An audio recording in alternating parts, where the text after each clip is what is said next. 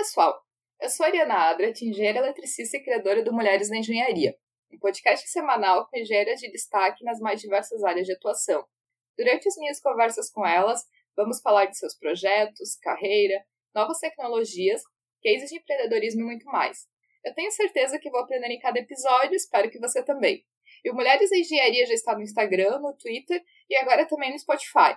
Você pode seguir o podcast por qualquer um desses lugares ou então acessar o site www.mulheresdaengenharia.com. E a minha convidada para esse episódio é a Ana Bach, mestre em engenharia elétrica e que atua desde 2013 na área de educação, tendo atuado por quase três anos como coordenadora do curso de engenharia elétrica no IFSC, Instituto Federal de Santa Catarina.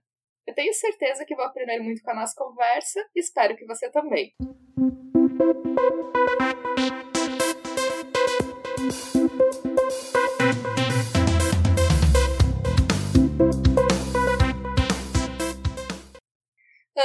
seja muito bem-vinda ao podcast Mulheres da Engenharia. Muito bom te receber aqui para conversar. E eu fico muito feliz porque pela primeira vez no podcast eu tenho alguém da minha cidade aqui participando. Então, seja muito bem-vinda. Oi, Ari, obrigada pelo convite. Ah, é sempre um baque quando eu sou convidada para participar de alguma coisa assim, porque que, que eu vou falar, né? O que, que eu vou acrescentar na vida dessas mulheres engenheiras, né? Ou futuras engenheiras. Mas eu fiquei muito feliz com o convite e tentei reviver um pouquinho da minha história até para poder inspirar outras mulheres. Mas, Ana, conta pra gente. Desde 2013 eu tô, tô como professora, né, na graduação de engenharia.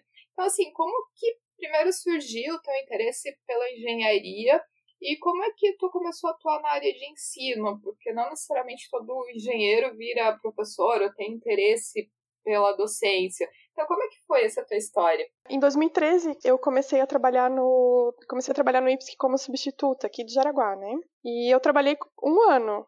Antes disso, eu tinha trabalhado na indústria também por um ano. Bom, eu estive dentro de uma sala de aula a vida inteira, né? Então eu tenho bastante afinidade com a sala de aula. E eu fui até os 26 quando eu terminei o meu mestrado, né? Que foi quando eu comecei a trabalhar. Eu, eu senti que eu não me encaixei na indústria, sabe? E quando eu comecei a trabalhar com educação dentro do IFSC, eu fiquei bastante empolgada com, com o que era feito dentro da escola, principalmente ali no IFSC, né, com as condições de trabalho que a gente tinha. Eu acreditei demais assim no que era feito, gostei das pessoas que trabalhavam, do ambiente, dos alunos, também da questão de não ter um horário engessado, né? O nosso horário ele é bastante flexível. Tem muita oportunidade de qualificação, tem ambiente que propicia o trabalho com pesquisa, extensão, então isso tudo fez o meu olho brilhar, né? E daí eu, eu tive a certeza que eu queria aquilo para mim Daí me empenhei ao máximo para conseguir passar no concurso e, e depois, quando eu entrei no IFSC, logo em seguida, assim, sei lá, acho que um ano depois, eu assumi a coordenação da implantação da engenharia. O curso ainda nem existia e eu já estava tocando a implantação, já estava organizando para que ele começasse a existir. E por isso acabei ficando três anos em diário oficial, né? Mas eu tô quase quatro tava, né? Acabei saindo faz.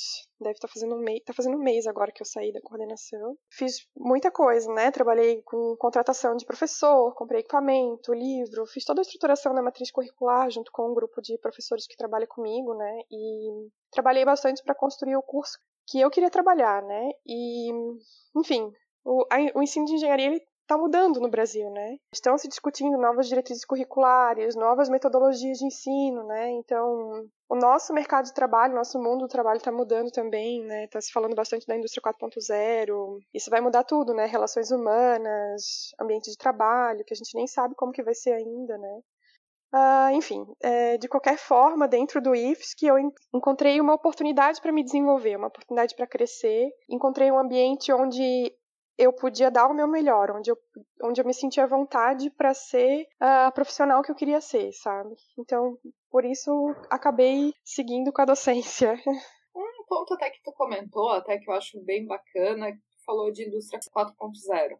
E eu acho que isso tem tudo a ver com engenharia, mas quando a gente até relacionando um pouco com a parte de ensino, de educação e engenharia, eu vejo que é uma grande preocupação que existe é em como manter a grade curricular atualizada, porque o avanço tecnológico está acontecendo de forma tão rápida que até pensando, por exemplo, eu terminei a graduação em 2010, e em determinados momentos eu vejo que, na verdade, tudo aquilo que eu aprendi, ou boa parte do que eu aprendi na graduação, hoje já está ultrapassado, né? Então, como as universidades elas estão conseguindo acompanhar essa evolução tecnológica e o que que tu vê de ação assim até das universidades para garantir que a grade curricular ela se mantenha atualizada e que as universidades não acabem formando alunos que vão chegar nas indústrias, vão chegar no mercado de trabalho com uma tecnologia totalmente diferente. Então, tu pediu para mim se as universidades estão conseguindo acompanhar esse avanço, né, da indústria 4.0. E na minha opinião, não, a gente não está preparado. Eu acho que em relação à matriz curricular, né, se fala bastante na grade curricular, né, o que, o que, mas o que, é isso, né, o que, é a grade curricular? É o, é o conjunto de disciplinas que compõe o conjunto de conteúdos que o aluno vai trabalhar, né, e eu acho que em relação ao conjunto de conteúdos, Sim, estamos atualizados, né? Com o estado da arte, vamos dizer assim, né? Com aquilo que há de mais moderno em, estu em estudar. Em relação aos conhecimentos científicos, né? Aí qual que é o problema disso? O problema é que a gente trabalha com tecnologia e a tecnologia se torna obsoleta, né?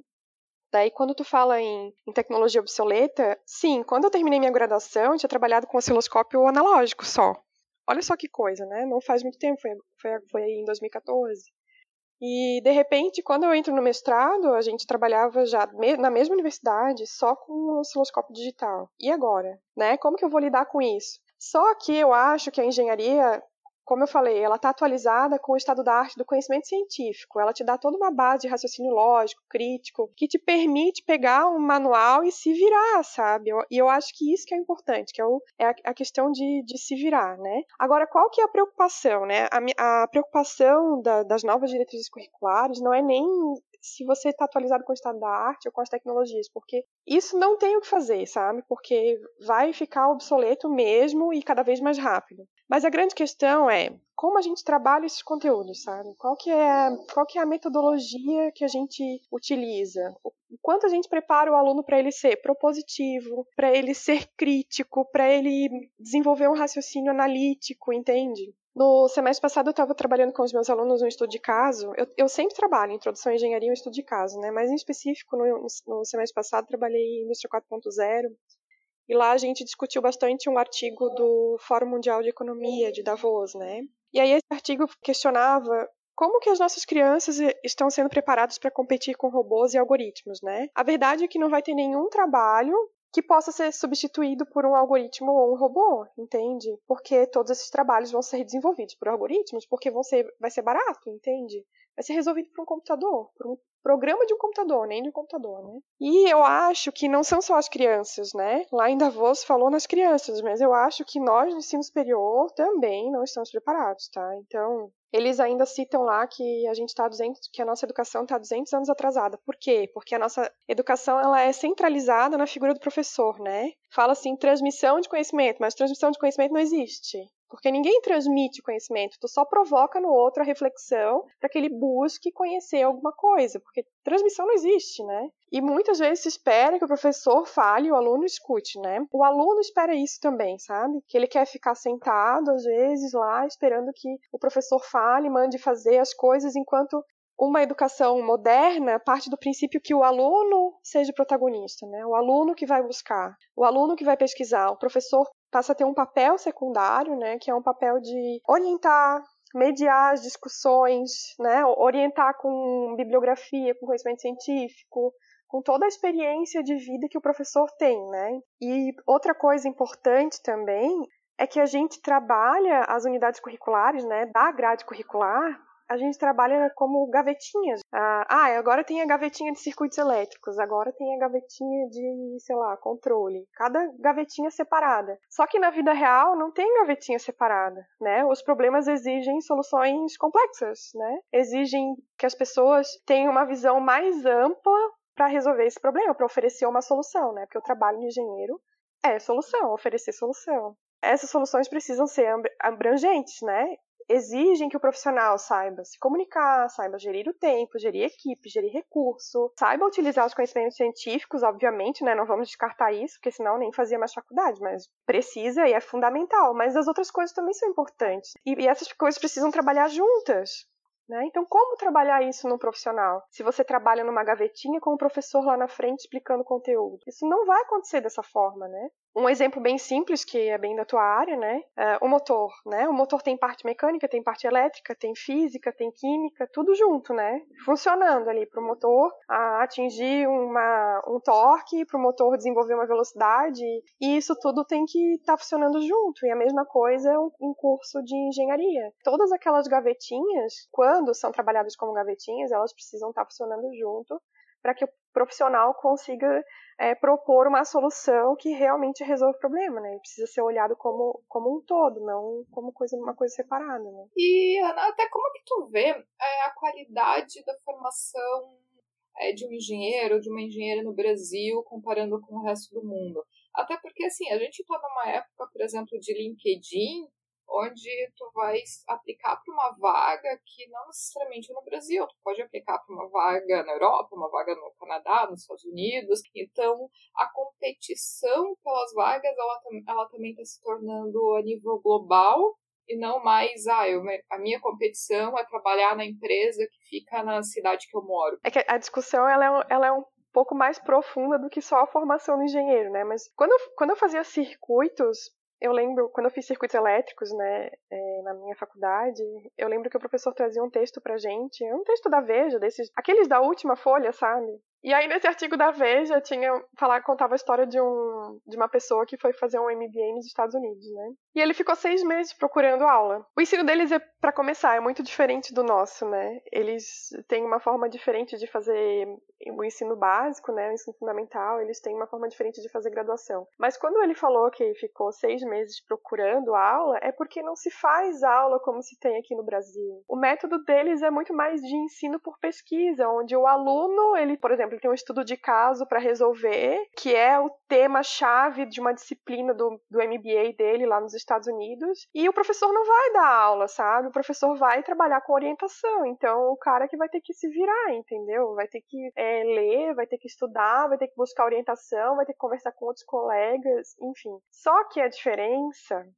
na minha opinião, é que eles estão muito mais preparados enquanto ensino básico para receber esse tipo de, de, de, educação do que nós. Porque o nosso ensino básico, ele é muito precário. Eu consegui ter uma visão maior disso quando eu comecei a dar aula no IFSC, que a gente recebe um aluno de primeira fase ali. Mas a verdade é que o nosso aluno chega no ensino médio alguns deles, e talvez muitos, tá? Para grande surpresa, né? Mesmo sendo num curso de engenharia, que é um curso de exatas, onde normalmente as pessoas têm uma tendência ao estudo, né? A estudar mais, a ler mais. Mas eu tenho muito aluno que nunca leu um livro. Aí eu fico pensando, ninguém, em nenhum momento dessa formação desse aluno conseguiu estimular ele a ler um livro. Aí, pior do que isso, tudo bem. Daí o cara nunca leu um livro, eu vou lá em Introdução à Engenharia Elétrica e eu faço isso, né? Eu obrigo eles a ler, a começar a ler, né? Porque começa na obrigação, depois eles tomam gosto, né? A gente sabe disso. E aí eles leem o livro e alguns não conseguem extrair ideias, sabe? Não conseguem extrair uma ideia do livro, né? Porque eu faço uma atividade depois. Sabe o que é isso? Isso é analfabetismo funcional. Ah, porque há o reconhecimento de código, né? De língua portuguesa e, no entanto, eh, não consegue entender de maneira nenhuma o que, que aquele código código está comunicando, né? Ou seja, não consegue interpretar um texto. E isso acontece em matemática também. E a gente faz ali também no começo do, de cálculo 1 um pré-cálculo, né? Para que os alunos consigam rever assuntos de, de ensino médio, mas a gente sabe que muitos deles estão vendo pela primeira vez e tem muita dificuldade. E isso também acaba essa discussão acaba também caindo nesse, nessas universidades que estão fazendo ensino à distância, né? Porque o ensino à distância, a proposição dele é muito boa, mas ele funciona no Brasil para o nosso ensino básico, para o nível do aluno que chega no ensino superior, sabe? Eu não sei se funciona e eu tenho a impressão que me parece, né, que é uma manutenção do estado do não saber, sabe, da, do estado do não compreender do aluno. E isso acaba sendo bom, né? Para algumas vertentes políticas, sei lá, isso acaba sendo bom, né? Que realmente você não tenha uma pessoa é, reflexiva, né? Não tenha uma pessoa que reflita, que pense nos problemas sociais, que pense minimamente sobre como as coisas funcionam e como as e o que as coisas estão acontecendo e por que, que ela está fazendo aquilo que ela está fazendo. E mesmo assim, ó, a gente tem alunos de terceira, quarta, quinta fase que mesmo depois de toda a formação que a gente dá ali no começo da engenharia, ainda pensam que engenharia é baixar a cabeça e fazer exercício, quase como baixar a cabeça e apertar parafuso, sabe? Tipo, não consegue refletir e analisar aquilo que está fazendo. Isso é péssimo porque o mercado de trabalho, o mundo do trabalho está mudando muito rápido, muito competitivo. Nós vamos competir com algoritmos e robôs e a gente tem que, tem que se preparar, tem que se preparar para isso que está que tá chegando, né? Esse mundo do trabalho que está chegando. E até assim, tô ouvindo, te ouvindo falar de educação básica e de como o jovem chega despreparado na graduação, até o que me deixa mais triste, preocupada, é porque assim, a gente está falando de uma realidade de uma cidade de Santa Catarina com IDH alto e que é, a educação básica ainda está acima da média nacional. Então, a gente tem uma disparidade muito grande entre os estados e entre as cidades do Brasil. Então, se mesmo numa cidade que talvez até poderia ser considerado, de certa forma, referência, o negócio não está tão bom, Imagina em alguns outros estados, imagina em cidades do interior, imagina é, em outras realidades. Então, o que está ruim, dependendo da localização, pode ser muito pior. E daí chega o aluno lá, como tu falou, analfabeto funcional, achando que a obrigação do professor é entregar tudo mastigadinho, quando na verdade não é. Não. Acontece isso, sabe? Até hoje no conselho de classe uma aluna minha falou uma coisa que, que ficou na minha latente na minha cabeça. O aluno chega achando que a faculdade tem que se nivelar a ele quando devia ser o contrário, né? O aluno tem que se nivelar pela faculdade, porque a gente tem que exigir um nível de dificuldade, já pensando que ele tem que criar as ferramentas para se preparar para chegar lá fora e se virar, chegar no mundo do trabalho e realmente ser um profissional competitivo, realmente ser um profissional propositivo, alguém que tenha valor de mercado, que a empresa diga não, eu quero esse cara para trabalhar aqui, porque a gente sabe que um custo, o custo de um engenheiro para uma empresa é caro e empresa não faz filantropia, obviamente, né? Empresa precisa precisa lucrar. Aí como é que um cara desse vai conseguir um emprego? É, e como ele vai se manter no emprego, que eu acho que até chega a ser até pior, do mais difícil do que simplesmente contratar, né? E assim, uma coisa até que chama atenção, assim, a quantidade de graduados em engenharia. Eu até peguei alguns números, assim, até para fazer uma comparativa. Então, por exemplo, nos Estados Unidos, são formados 250 mil, aproximadamente 250 mil novos engenheiros por ano. No Brasil, esse número ele está em torno de 50 mil seja um quinto do número de engenheiros. A gente tem formado engenheiros de maneira suficiente? Eu acho que não, né? Mas assim, ainda antes de entrar nesse mérito, né, além de formar engenheiro em número suficiente, vamos falar de qualidade, né? Não só de quantidade, né? Será que a gente está formando com qualidade suficiente, né? Eu não sei se tu tem essa impressão, mas muitas das pessoas que se formaram comigo em engenharia não estão mais trabalhando na área, sabe? Então, será que esse engenheiro tem qualidade mesmo para enfrentar esse mercado de trabalho? Porque não é um mercado de trabalho simples, né? Para tu se colocar no mercado de engenharia, tu tem que ser bom. Não é nem se colocar, né? Que é o que tu acabou de falar para mim ali, né? Que é um negócio é para se manter no mercado. E tem uma relação, para mim, tem uma relação direta com a, com a nossa economia, sabe? Essa quantidade de engenheiros, né? Se a gente é um país agrícola, nós somos, né? E a gente desenvolve pouquíssima ou nenhuma tecnologia, né? E nas empresas que são empresas de tecnologia ainda se porta muita coisa, né? E o número de engenheiros ele reflete isso. Mas, e assim, Ana, agora entrando até num assunto que eu acho um pouco. Eu acho importante a gente comentar disso, principalmente porque tu tem experiência de trabalho dentro da graduação e com certeza também tem várias alunas. Então, um assunto assim, é, eu penso bastante em como melhorar é como melhorar o acolhimento que existe dentro dos cursos da graduação para as mulheres que estão fazendo a graduação na engenharia. Então, assim, eu digo isso até por experiência própria, considerando que, de maneira geral, engenheiras ou, ou alunos de engenharia são minorias. Então, é comum durante a faculdade, e depois, muitas vezes, isso até continua no mercado de trabalho, mas na faculdade, que é onde ela tem o primeiro contato realmente com a engenharia, elas passam por assédio, brincadeira, piadinha e vários comportamentos como às vezes elas são só uma, duas, dentro de uma turma de grande de meninos, elas não têm mesmo como revidar elas, ou como responder, porque elas também não têm muita força para isso, né? E então, assim, como é que tu vê até como que tu encara esse tipo de situação, até da tua experiência? É, o que que tu faz até se tu vê algum tipo de situação acontecendo e como é que tu vê o papel das instituições de ensino e lidar com isso e mudar essa cultura de justamente desses assédios, brincadeira de mau gosto muitas vezes, piadas e como fazer com que as meninas sejam mais acolhidas é, dentro dos cursos de graduação em engenharia? Sinceramente, assim, eu comecei a pensar, a refletir sobre essas questões mais recentemente, tá? É até uma vergonha, mas eu vou, eu vou explicar. com a coordenação de curso, eu tive que lidar com algumas situações, assim, bem, bem complexas, sabe? E eu vou te dizer, eu não sabia lidar. E eu não sei se alguém de fato sabe lidar, sabe? Se alguém tá preparado para isso, porque é difícil, sabe? Eu perdi algumas noites de sono e como ajudar a pessoa, né? Como ajudar a pessoa que tá passando por uma situação dessa? Né? Como tirar a pessoa daquele ambiente, como organizar a vida das pessoas envolvidas para que elas retomem uh, o curso, que não é um curso fácil, que exige muita estabilidade emocional, né? Eu imagino que tu deve saber o que é isso, né? Fazer engenharia elétrica ou qualquer tipo de engenharia exige muita estabilidade emocional, sabe? Tu tem que ter um amparo emocional para poder lidar com as frustrações, porque vem nota baixa e uma atrás da outra, né? Que vai te provando que que tu não é que tu não é não tem aquela qualidade que tu pensa que tu tem, né? Quando na verdade a gente sabe que é porque é um curso muito difícil mesmo, né? Não é porque você é um profissional ruim ou porque você é um estudante ruim, é porque é difícil mesmo, né? Aí o que que aconteceu comigo? Eu comecei a ler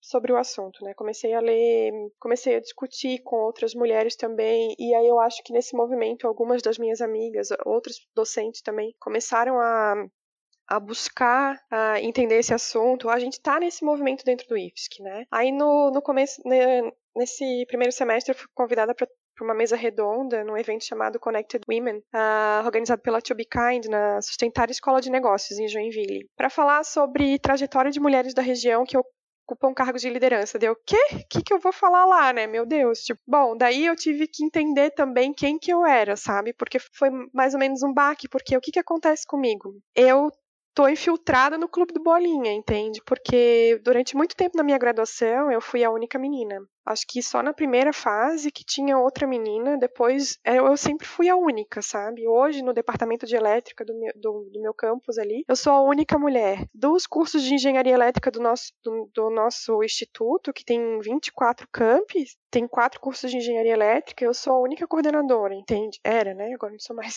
Veja bem, eu, eu tô dentro do clube do Bolinha, entende? Então foi até importante para mim, para eu perceber que, opa, eu realmente eu sou mulher, eu sou engenheira, qual é o meu lugar, qual é o meu lugar de fala, né? Tem um livro que uma amiga minha, Estela, indicou. Tem várias falas da Estela aqui na, na minha, na minha fala. Ela é uma docente junto, é, trabalha junto comigo no IFSC e a gente tem pensado bastante sobre essas questões da mulher, né? Aí, assim, depois do Connected, né, aconteceu assim. Bom, eu não sou um deles, agora quem sou eu, né? Qual é o meu papel? O que eu tenho que refletir?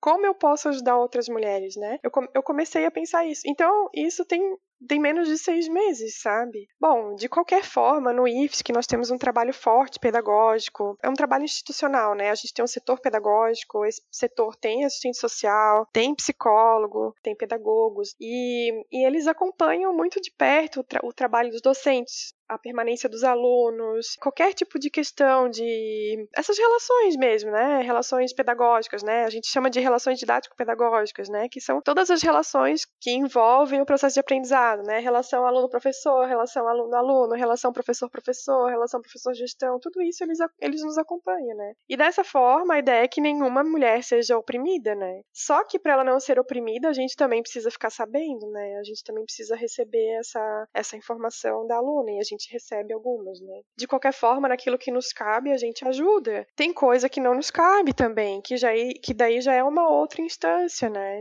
E a pessoa precisa de de apoio, né? A gente dá o apoio também no limite daquilo que a gente pode dar, mas a pessoa que passa por uma situação de, vamos, vamos falar, né, uma situação de assédio, ela tem que, além dessa ajuda pedagógica, ajuda dentro da escola, ela precisa de ajuda psicológica, ela precisa de muita ajuda da família, né? Uh, todo semestre eu faço um estudo de caso, né?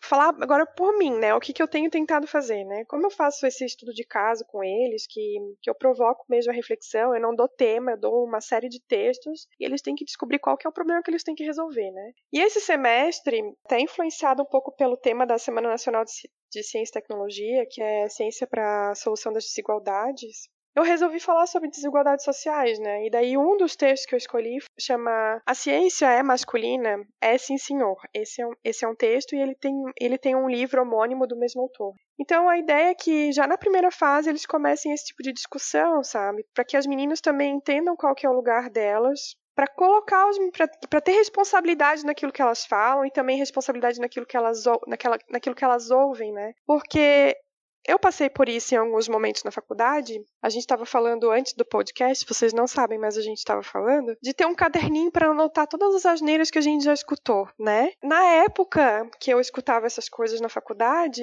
eu não, eu não, não me incomodava e eu não, não rebatia, eu não reforçava a reflexão. Mas hoje eu sei o que, que, representa, sabe? Hoje eu tenho uma visão diferente, né? Então eu tô trabalhando esse texto, eu sempre que eu tenho uma bolsista ou um conjunto de bolsistas, eu boto uma menina a trabalhar junto comigo, sabe? Eu, eu tô sempre puxando, conversando mais de perto, porque eu sou mulher, eu acabo tendo mais intimidade para chegar nessas meninas, né? Então, essa é a ideia, mas eu também não consigo fazer o trabalho sozinha, eu também preciso que elas me deem abertura para isso, né? Então, se me der abertura, eu tô lá.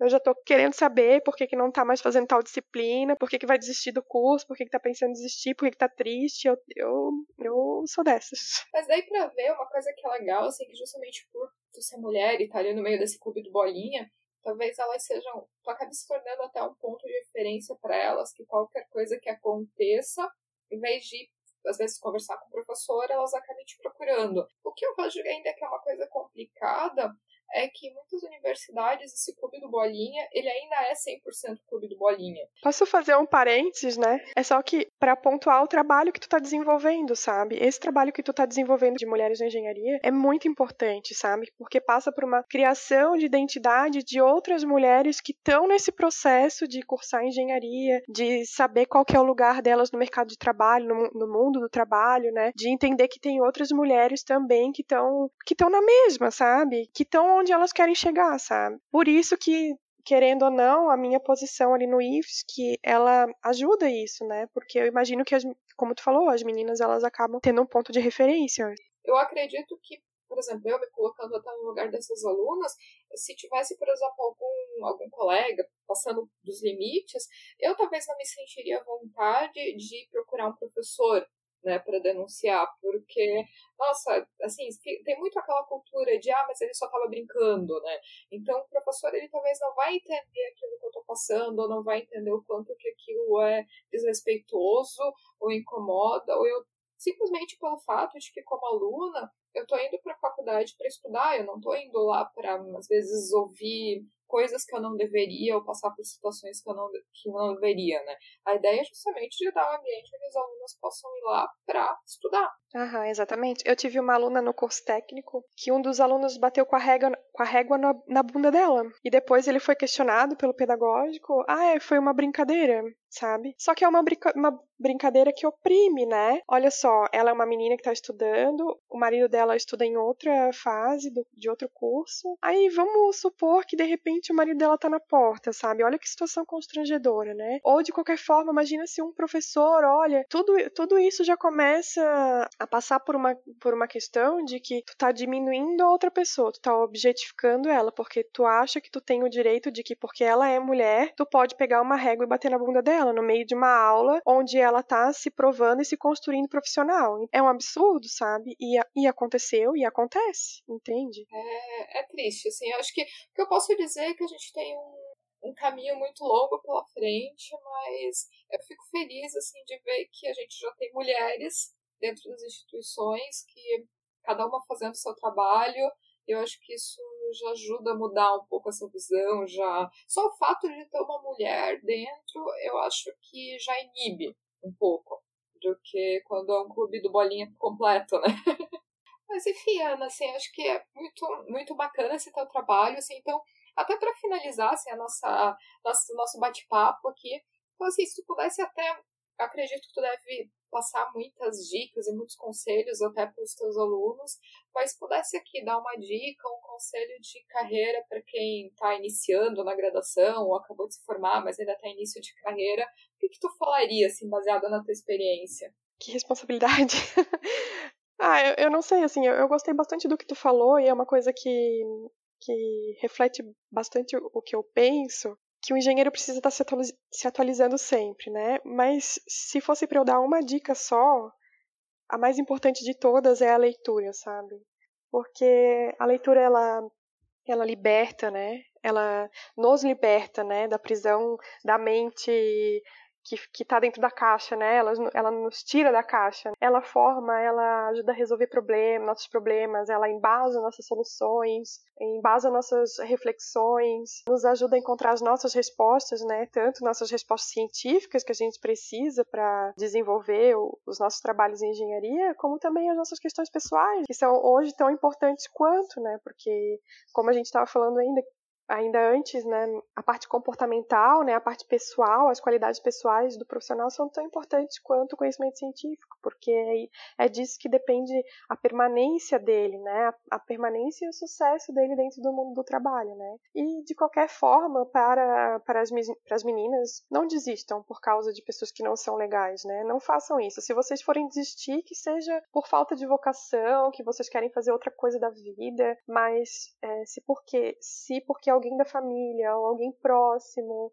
ou alguém da sala de aula falou alguma coisa, não deixe, não levem essas pessoas a sério, né? Levem com bom humor, né? Eu sei que não é, não é fácil em algumas situações, né, que são tão repetitivas que, que aquilo acaba realmente mexendo com a gente, mas se afasta ou leva com bom humor. A gente, enquanto mulher, né, a gente ainda tá ganhando nosso espaço, né? Nós estamos ainda mais no, no mundo de um estereótipo tão masculino quanto a engenharia, né? A gente ainda tá muito ganhando espaço, né? Há pouco tempo atrás, não, a mulher nem cursava engenharia, né? Mas enfim, uma vez um colega de sala me disse que, que eu estava fazendo engenharia porque eu não tinha arrumado um bom casamento, né? Bom, ele demorou 10 anos para se formar, bem feito.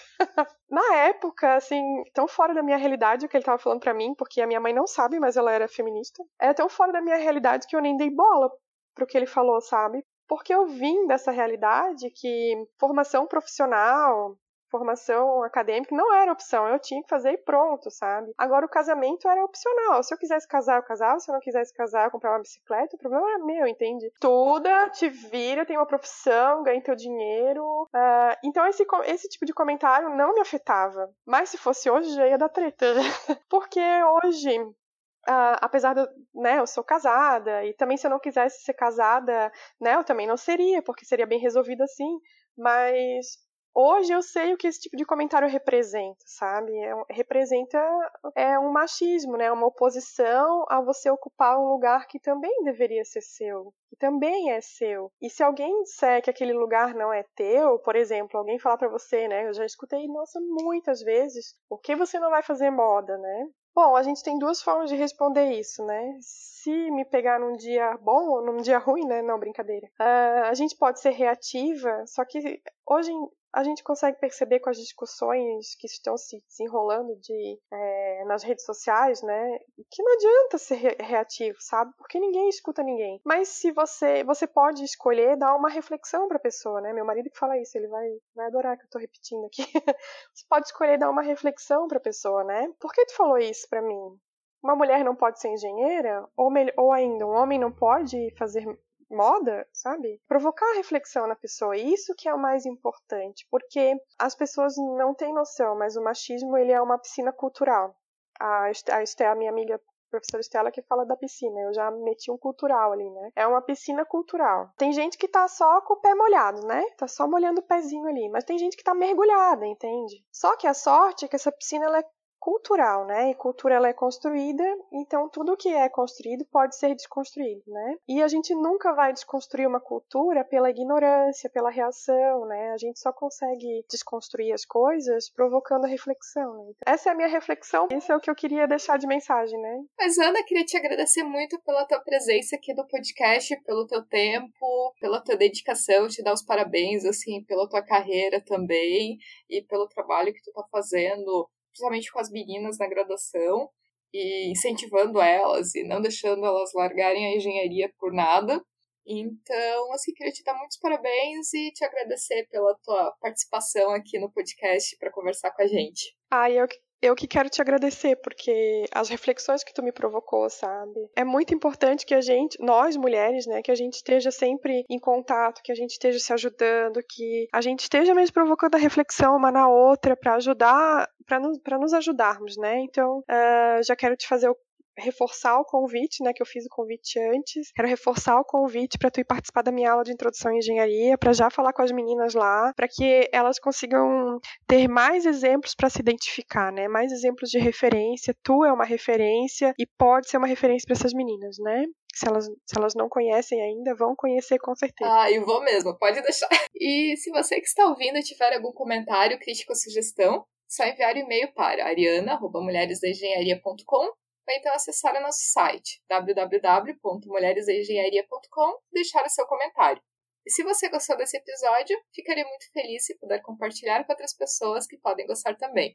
Um abraço e até o próximo episódio.